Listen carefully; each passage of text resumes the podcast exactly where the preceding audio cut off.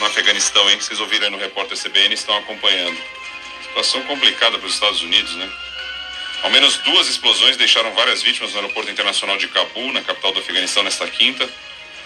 A OTAN confirmou que foi um atentado terrorista. O Talibã condenou o ataque também. Aí você fala, mas o Talibã, não é o Talibã. Não, o negócio é mais estranho ainda.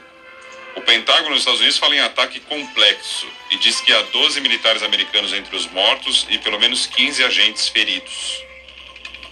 A BBC britânica, citando fontes do governo afegão, fala que pelo menos 60 civis morreram após o ataque. Aeroporto internacional Hamid Karzai é a única porta de saída do país para milhares de estrangeiros e afegãos que tentam desesperados embarcar nos voos de retirada organizados pelos países ocidentais. Você tem acompanhado isso e tem visto a situação por lá. Fala-se, além, além da explosão no aeroporto, uma outra explosão no hotel ali perto, chamado Hotel Baron, bem perto do, do hotel.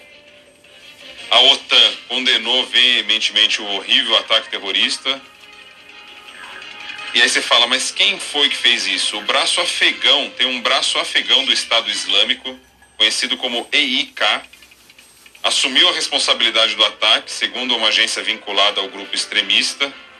Esse EIK é mais radical do que o Talibã e criticou o acordo de paz responsável pela retirada estrangeira do Afeganistão. Você vem acompanhando nos últimos dias isso, né? A saída estrangeira, o Talibã concordando com tudo, Estados Unidos e outros países ocidentais com aviões lá para retirada das pessoas, até que, ao que tudo indica, pelo menos esse grupo assumiu a responsabilidade, até que o Estado Islâmico é, provocou este atentado.